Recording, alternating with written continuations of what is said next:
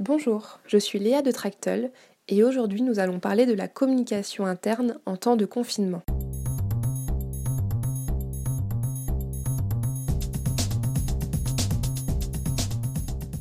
En situation de crise, les collaborateurs ont besoin de solides points de repère. Ils doivent être informés de ce qu'il se passe, aussi bien en interne qu'en externe. Un bon moral permet de faire front dans les moments difficiles et de gérer les événements sans que leur capacité de travail ne soit altérée.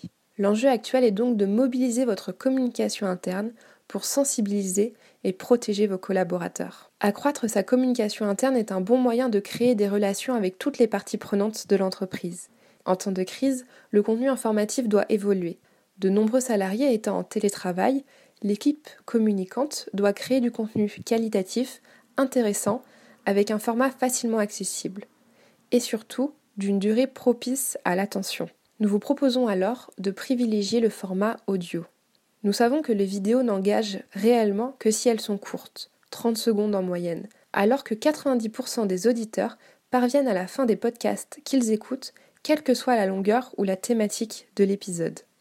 Programmer la diffusion de podcasts sur une web radio par exemple permet de centraliser l'information.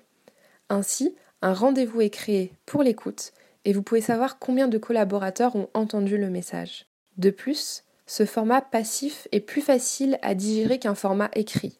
Il faut savoir qu'une écoute active permet d'assimiler plus directement le message que du contenu écrit. Et du coup, sur quel sujet communiquer? En cette période particulière, beaucoup de médias diffusent des informations, mais celles-ci restent assez générales.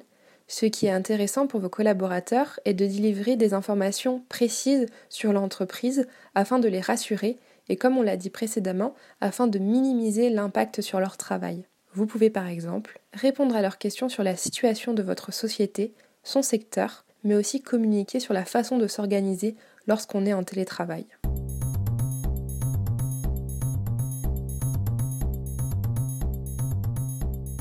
En espérant que ces quelques mots puissent vous aider, l'équipe Tractol reste à votre disposition pour la réalisation de tous vos podcasts.